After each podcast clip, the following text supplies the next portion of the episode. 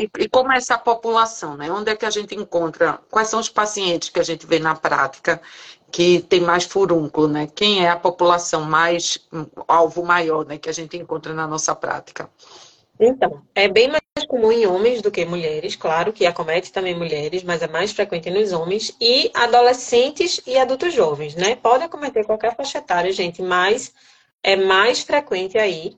E tem alguns pacientes que têm alguns fatores de risco, né? Alguns fatores predisponentes aí ao desenvolvimento do furúnculo, né? Que é paciente diabéticos, né? A obesidade também, às vezes uma má higiene, né? E, e estados de imunossupressão, né? Então, esses pacientes, eles tendem, né? A desenvolver com maior frequência o surgimento, né? Tendem a ter aí o surgimento do furúnculo, né? E como eu estava dizendo, só para completar, Perlinha, a gente estava falando como é importante, né, a gente saber conduzir, porque tem gente que pensa assim, ah, é um furúnculo, é uma besteira. Gente, furúnculo dói muito, né?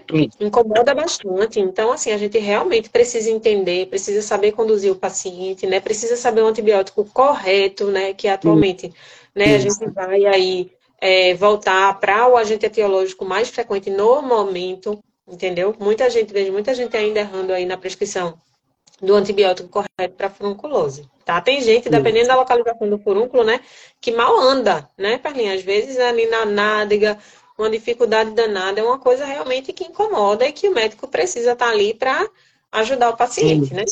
Isso.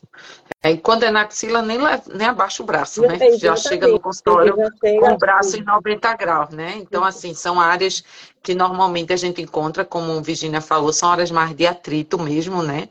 Mas você encontra, pode encontrar em qualquer área do corpo, mas as áreas de atrito são as principais. Então, você pode encontrar área de, de flexura, axila, virilha, é, nas nádegas. Então, assim, você pode encontrar em várias partes do corpo, né?